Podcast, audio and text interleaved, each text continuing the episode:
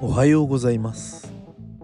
朝のあなたの素敵な一日を告げる小田相っ子レイディオのお時間です、えー本日は12月2日土曜日分の収録ですね。たまにはこんな落ち着いた雰囲気で話すのもいいんじゃないのかななんて思って始めていきたいと思います。んなことよりよ。おいともいぎあいつまた欠勤ですよ。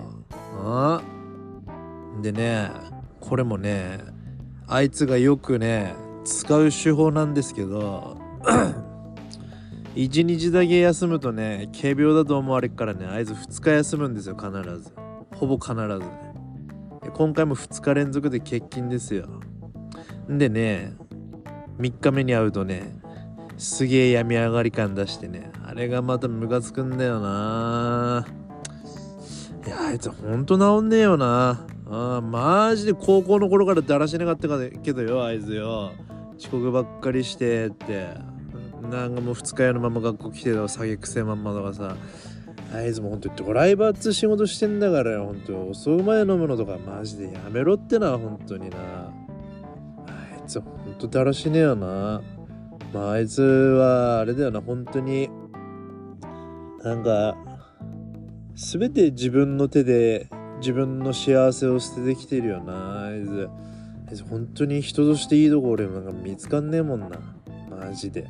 あああいつもさ普段から俺みてえによ真面目に仕事してればよ休んだってね周りのねうちの社員とかからも何も疑われねえのに俺なんて別に多分1週間休んだってさ多分周りはいや渡辺君1週間休むってよっぽどななんか病気にかかったんだなってさ多分思ってくれるよ。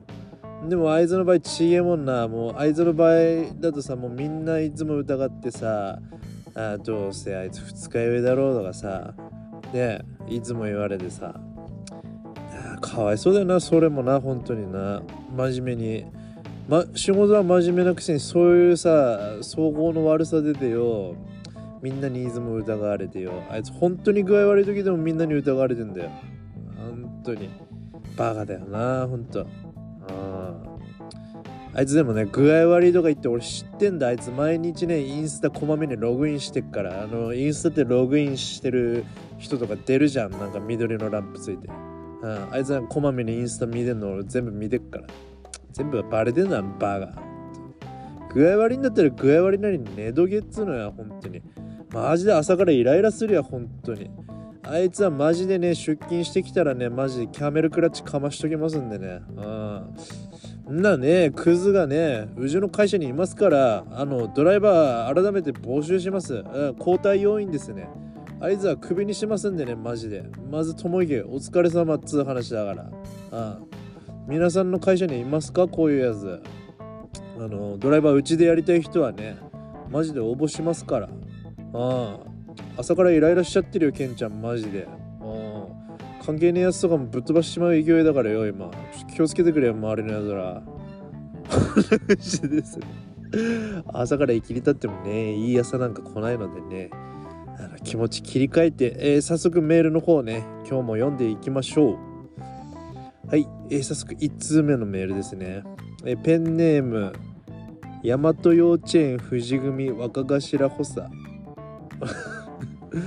えーこんにちは。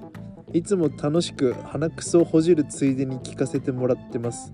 ブレイキングダウンはいつ頃出場予定ですか？そうだな。相手は瓜田淳史とかどうでしょうか？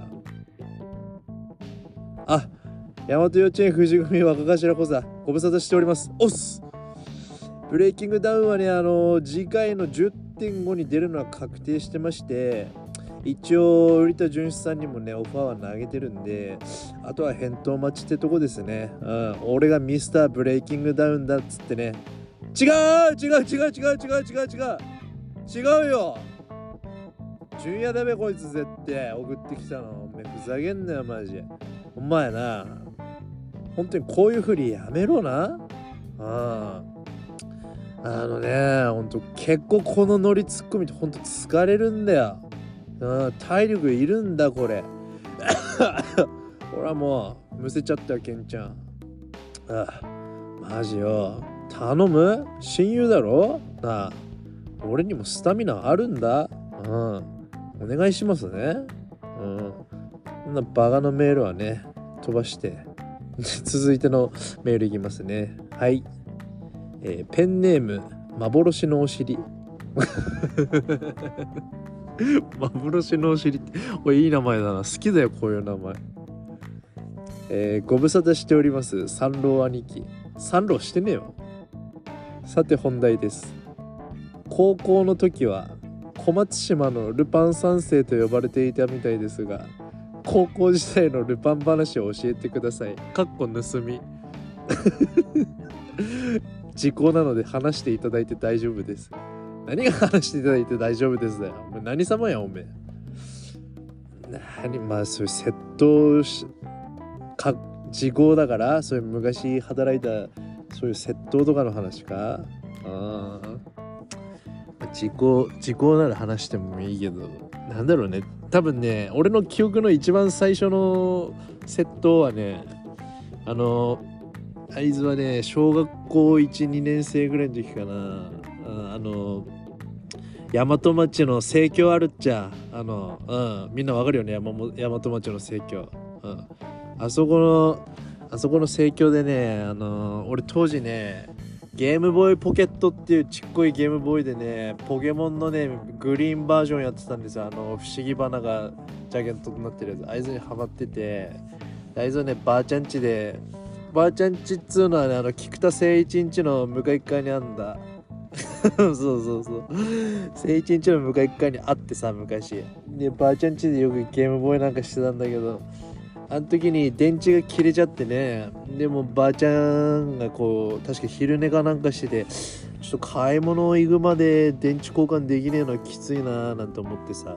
で俺はちょっとケンジ少年はねあの当時乗ってた青いマウンテンバイクにもまたがりねイケイケゴーゴーなんつってね山町の盛況にね足を走らせね当時ねなんか俺覚えてるよ。オーバーオール着てたんだよな。で胸ポケットの中にね盛況行ってねあのあれちっこいの単4電池なのかあれ。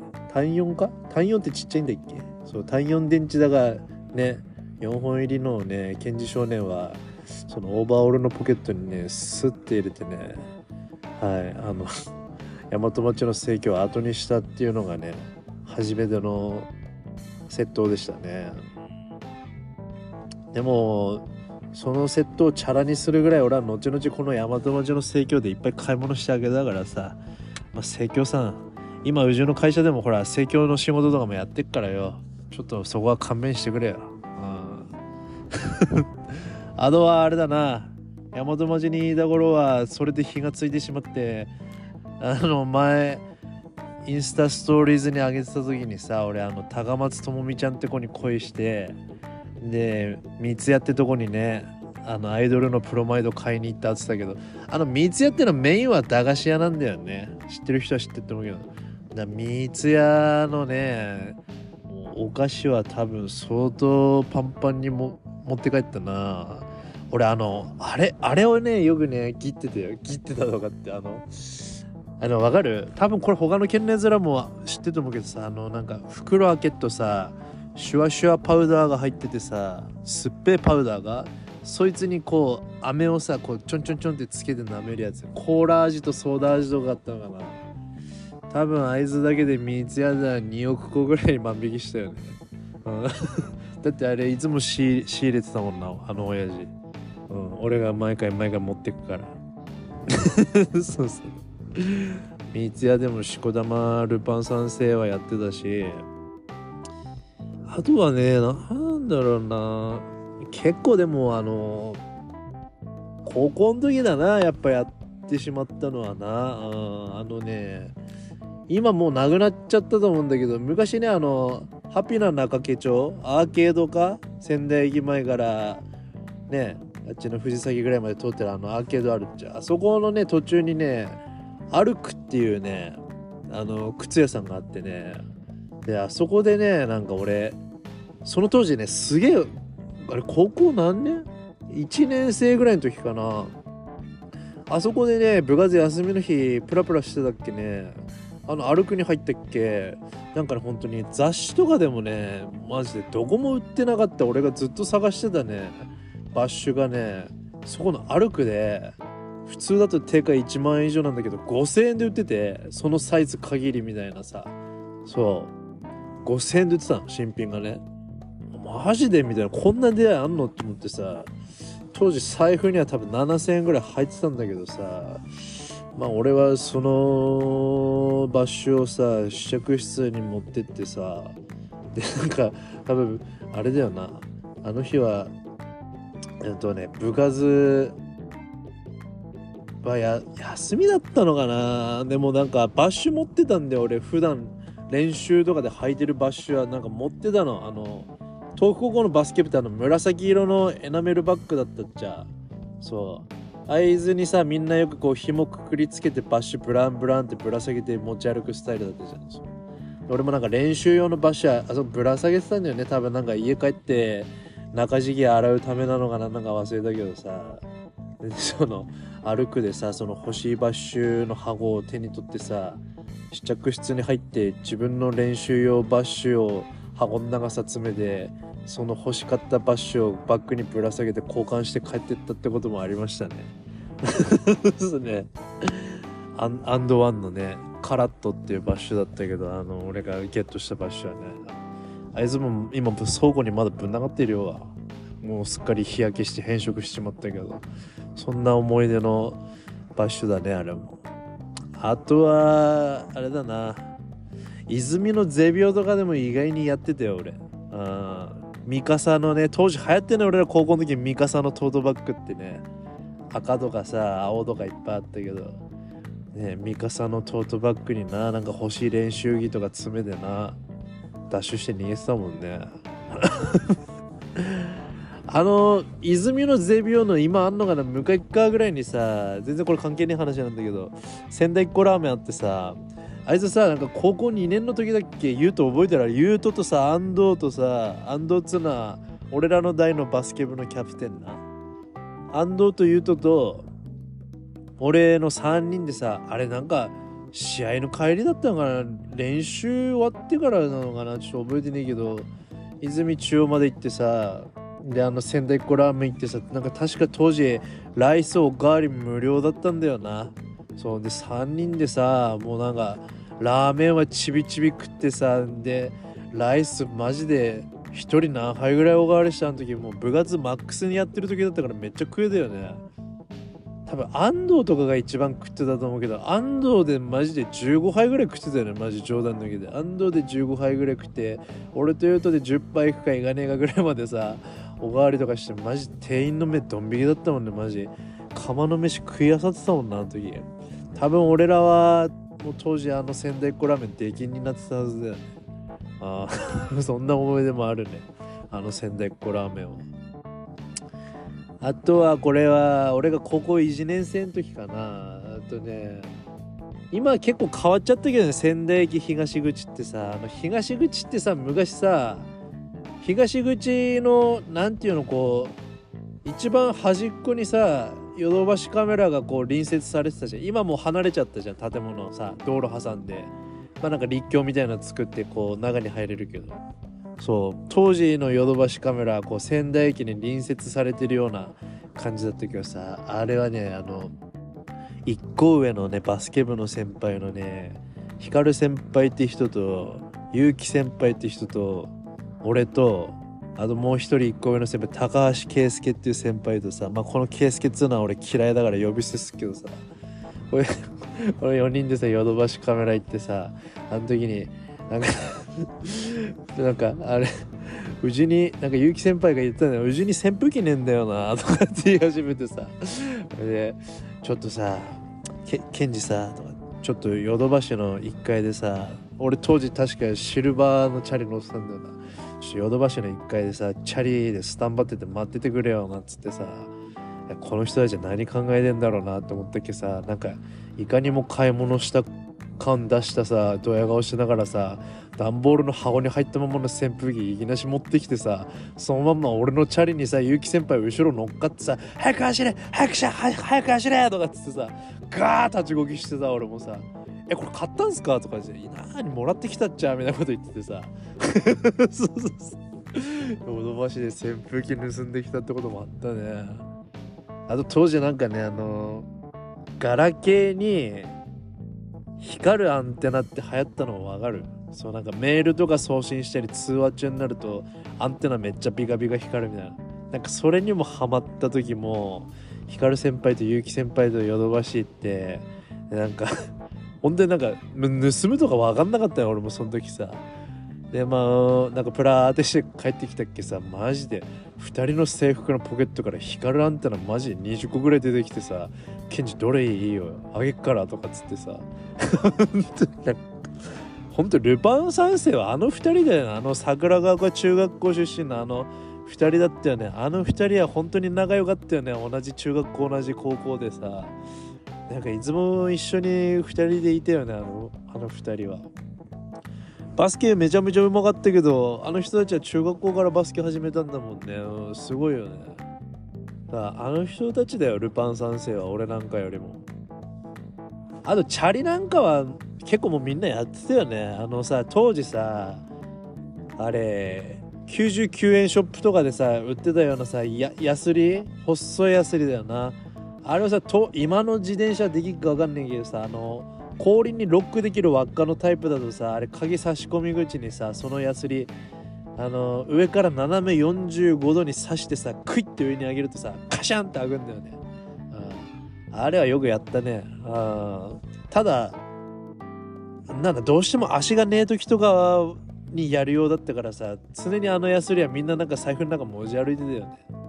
なんか言われてたの当時なんか仙台市が全国で一番チャリのセットを置いてたからそのセットグループの中にあのルフィに並んでやっぱ俺がいたっていうだけの話ですね。はい。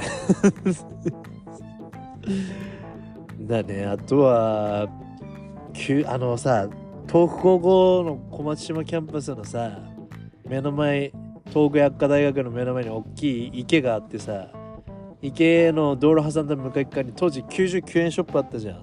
覚えてるかなみんな？途中で名前変わってるね。ローソンストア100高に。変わったんだけど。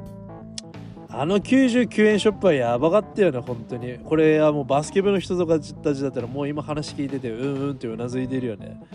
あそこもマジでバスケ部とさ多分やってたのサッカー部とかだよな。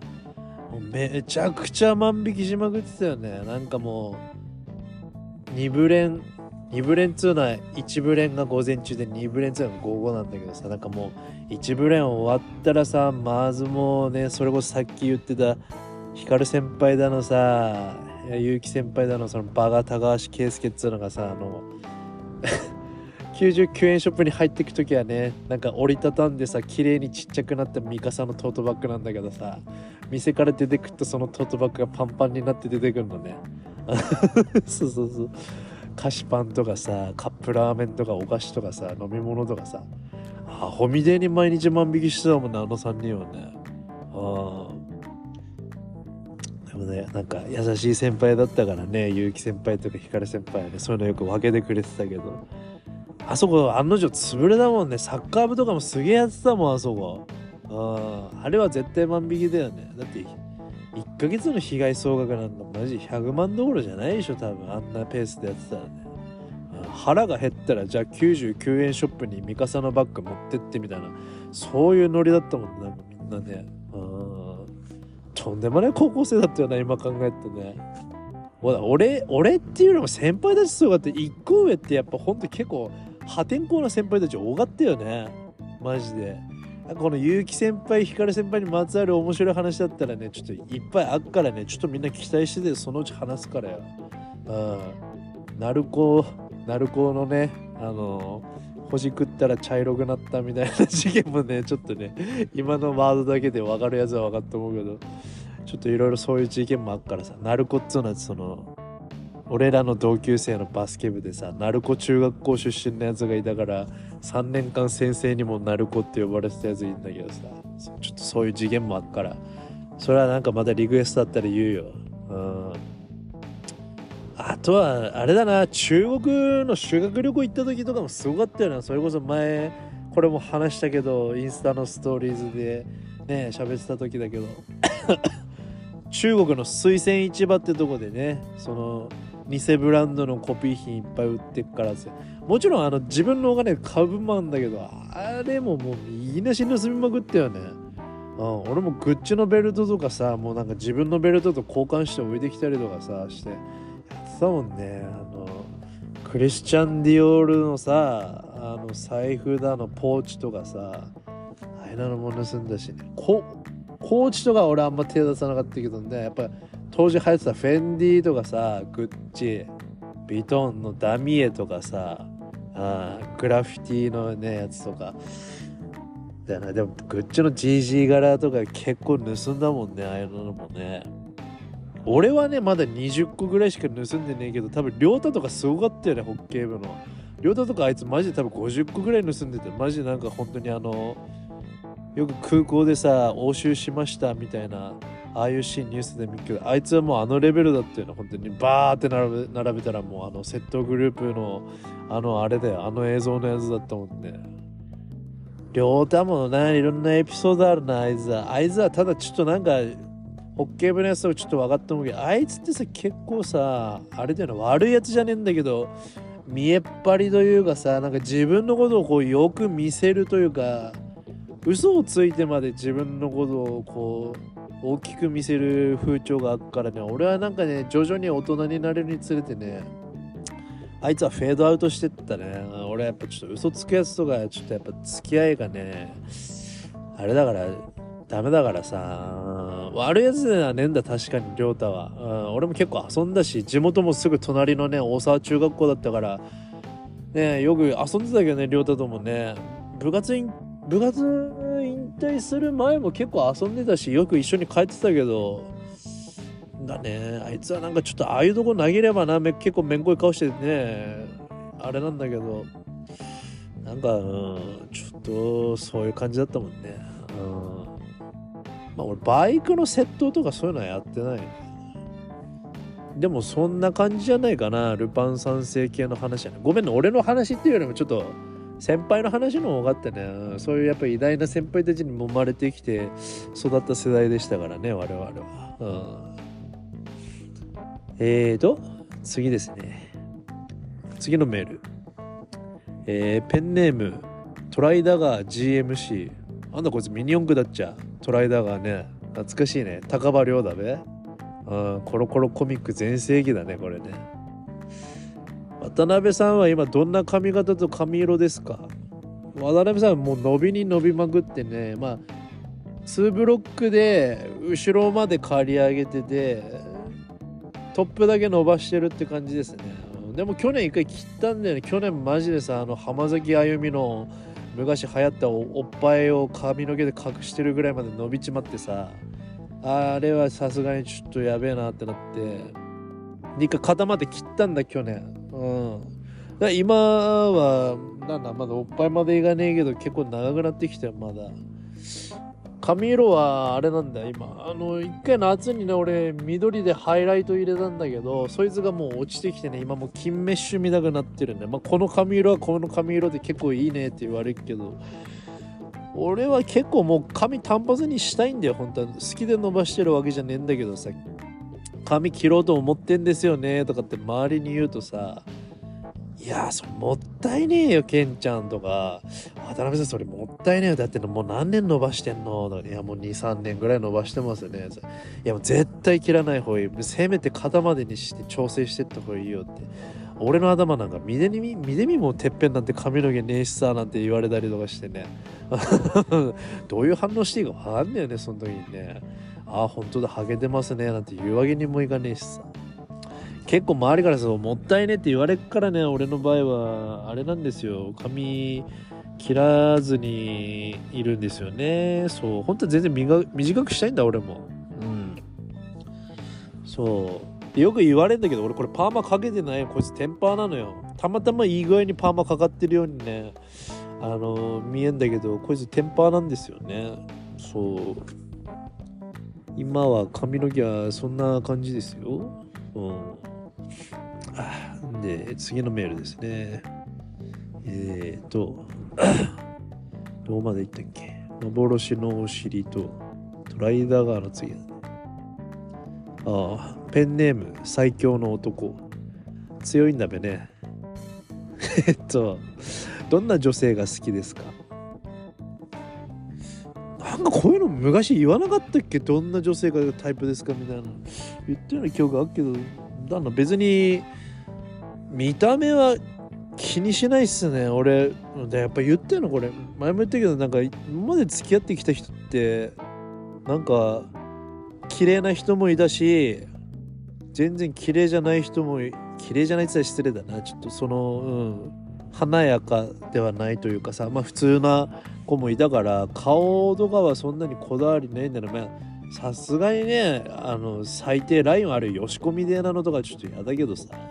うんでも別にぽっちゃりでもいいしさ、まあ、デブは嫌だけどね、うん、ぽっちゃりでもいいし別にすごい細い子でも大丈夫だしやっぱりあれだな思いやりのある人がいいしなんか俺は付き合ってきた人ね、まあ、付き合ってからこれも分かったことなんだけど気が強くて頑固な人が多いよね。本当に。なんかうんそういう人に好きになられることが多かったから。まあでもそりゃそうだっちゃね。だって男でもそうだよね。やっぱ好きになった人いたらさ付き合うまでは必死さ。そりゃやっぱりいい子アピールはするしさ。やっぱそんな自分のネックになる性格なんか見せねえもんな。そんな付き合ってから分かることなんて誰でもあるもんね。まあたまたまなのかなそう考えると。やっぱ気の強い女性だったり頑固な人がすごい多かったからね。だから俺は 優しくておっとりしてる人がいいですかね。うん。だからって別に俺もなんかねあの頑固一徹みたいな親父になるなりたくもないしさ。うん。な感じかななんかうん。あのおっとりしてる人がいいですかね。あと絶対は嘘つかねえってやつね、うん、嘘つきは絶対ダメだから。うん。そんぐらいですかね。嘘つかなければ浮気もしないと思うから。あこんな感じですね。あえーとねペンネーム微強犯。微強犯ってこいつあれだっちゃ昔仙台にあったレディースの名前だっちゃで、えー、今のロシアについてどう思いますか？今のロシアについてどう思うか？なんかこの間はなんか今の日本についてどう思うかみたいな来たよね。今のロシアについてか。ああでもロロシア関連でね面白い話あるわ。あのね俺んちの目の前にあるミニストップねまあよくトラック止めさせてもらってお世話になってるミニストップなんだけどさそこにさニキータっていうさ外人がいてさそいつロシア人なんだよ。そう。面白いやつでねまだ19歳ぐらいのさ若いやつなんだけどさもう3年ぐらい働いててニキータは結構もう日本語もちょっと片言だけど流暢に喋れるようになって俺も3年もさやっぱりあのニキータいるもんだからやっぱり全然喋れるしさ最近どうなの？とか彼女いんの？とかそういう話とかもするしさ。このニキータっていうのがすげえ面白くてさなんかこのミニストップにさ大場さんっていう本当に昔からいるおばさんの店員さんがいてすげえいい人なんだけどなんかある日ね俺が仕事帰りにねミニストップ寄ったら大場さん一人でレジの対応にすごい追われてたの。もうすごい忙しそうで。でなんかあおばさん一人こんなみんな仕事帰りの時間帯だから忙しいべな一人でなんてさレジも結構渋滞しててさ。で俺は入ってきたばっかりだからとりあえずねあの飲み物でも買って帰ろうかななんてさこうドリンク取りに行ってさ並ぼうとしたっけさなんか ニキータもよくニキータがいたんだよね。したけどニキータなんか客と一緒にさレジの渋滞に並んでさ全然おばさんのこと手伝わないで並んでてさでおばさんがそれ見つけて「ニキータ何やってんの？早く手伝いなさい」とかって言われてさニキータ急いでなんか「あこれ並ばなくていいの?」みたいなさなんかそういう天然なやつなんだよニキータってやつがさ。でこいつがねあのー実はちょっと前にミニストップやめちゃったんだよね。そのやめちゃって理由っつうのが、あのね、国籍はやっぱロシアなんだね。あので、ロシアから帰還命令が出たみたいで、まあ、ロシアに帰ってきてくださいと。錦岡に住んでたんだけどねでなんかニキータにねあのちょっと1ヶ月ぐらい前に言われて「いや渡辺さんすいません」とかって「実はあの祖国に帰ることになりました」みたいなこと言われて「何ニキータロシア帰るの大丈夫なの？今ロシア」っつったら「あの私たちが避難するところはあのそういうあの爆撃とかそういうとこはないところなんで安全地帯なんで大丈夫なんですみたいなこと言ってああそっかでいやニキータねちょっと3年間ぐらい短い間だったけどねなんか俺もニキータと話した思い出とかいっぱいあるからさってあの日本のこと忘れないでくれよなんつってさあありがとうございます渡辺さんとかってよかったら渡辺さんなんかインスタとかでも DM くださいねなんて言ってさ。ああ分かった分かった。じゃああとニキータとインスタで DM とかすっからさって。まあこういうちっちゃいつながりかもしんねえけどね。日本とロシアでもこうやって仲良くやれてんだよなんてね。周りの人にも言ってあげてよなんつって。あ分かりました。渡辺さん本当にありがとうなんつってね。あいつはいなくなったんですけど。これ後日後日なんですね、まあ、結局俺ニキータとインスタの DM くれって言われてたけどあいつの DM のアカウント聞き忘れて DM も何もできなかった。でさ俺あの店長の大沼さんって人がいつも深夜帯に入ってるから でその大沼さんにねあの朝朝つか俺夜中トラック出すからさ夜中ミニストップに顔出して「ニキータロシア大丈夫ですかね?」なんて話したら「ニキータまだ日本にいるのよ」とかって言われて大沼さんって女の店長だからねで「え？みたいな「何？西京子にいるんすか?」いや違うのよとかって「ちょこれ見て」ってニキータのインスタなんだけどとかって言ってさ大沼さんが携帯取り出してきてさでなんかニキータのインスタ見たらストーリーズでさなんかロシア語でなんかすげえずらずら文字並べてた。でなんかあれインスタの英語もなんか翻訳できんだね。なんかアプリなのか分かんないけど翻訳機能みたいなあってさそれをこう翻訳させると。あのなんか翻訳の仕方も結構面白いの。本当にそういうこと言ってんのか分かんないけどなんか日本はとてもいい国だった。錦ヶ丘のミニストップの方にもすごくお世話になったしこの国で出会った全ての日本人を私は決して忘れない。私は決して忘れない。なんでこいつ2回言ってんだみたいなやつでさ。でありがとう日本のみんなさよならみたいな。でなんかその背景には車に荷物積んでる写真があった。ああもうニキタいよいよ行くんだなみたいな。なるほどねみたいな。で次のストーリーみたいななんかね石石川県か富山県から出る船。で中国経由していくのか分かんないけどロシアにあの帰るみたいな感じでで車であのそっちまで行ってレンタカーだったのかなよく分かんないけど。でそっから船にのこれから今船を待ってます。これから本当にいよいよ日本を旅立ちます。みんなありがとう。本当にありがとう。ジャパンの皆さん大好きです。みたいなことすげえ書いてあって。でああニキタね。本当に日本はいい国だったって思ってくれてたならそれでいいや。で また大沼さんが次のストーリーのページにしたらさ僕はやっぱり帰らない。僕はこの地に残る。僕はこの地でまだやり残したことがあるみたいなことをなんか翻訳アプリが書いてるの。ごめん何したのみたいな。だってそこでストーリー終わってんの。で小沼さんこれ何したんすかねって言うから「いや私もさこれ気になってニキータの電話番号分かるから電話したのよ」とかそしたらニキータ普通に出てさって「ニキータ何まだ日本にいるの?」とかって言ってなんかストーリーでもあんな僕にはまだやり残したことがあるなんて言ってなんか思いとどまってる感じだったけど大丈夫なの？どうしたの？とかって言ったら「ああ小沼さんご無沙汰してます」なんかあのロシアから来る船が中国に向かってる最中に爆撃されてその船が流されてしまって船が来ないんです。とかってなんか言ってたらしくて。船がね来ないらしいんですよに聞いた多分そのあっちのなんだっけ今揉めてる国ロシアと揉めてるあっちの国のねなんか爆撃でその船が襲われちゃってで船が来なくなっちゃったんだってねそうそうそれでね今富山県のねあのビジネスホテルにね泊まりながらね彼はロシアに帰れる日はいつなのかなってね思いにふけてるそうなんですね。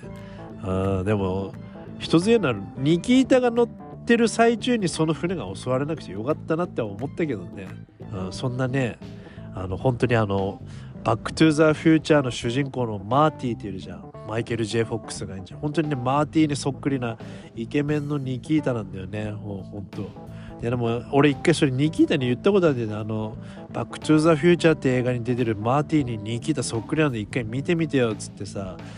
えじゃあ渡辺さん今度 DVD 貸してよみたいなこと言うから俺本当に貸したんだよね。ニキータこいつ見とけっつってワンツースリー全部貸したのよ。してさニキータから帰ってきた言葉はさ渡辺さんあれは俺じゃないよって言われたからね。いやおめえじゃねえあれはマイケル・ジェ・フォックスだよっつう話でね35分も喋っちゃいましたね、うん、でねまず今日もね12月2日ということでですねあの相変わらずケンちゃんも風邪治んないんでね本当にあのうちの息子の幼稚園も今学級閉鎖になっちゃいましたねインフルエンザでね。本当に周りのねあの幼稚園とか学校通わせてる人もインフルエンザで学級閉鎖だなんて言ってるんでねあの皆さん本当に風邪予防を本当にしっかりねあの手洗いうがいっていうのが一番予防できるみたいですからね、うん、まずそれは徹底して皆さんやってね周りの人にも迷惑かけずにね元気いっぱいで今年も1年終われるようにしたいと思います。それでは皆さん、さようなら。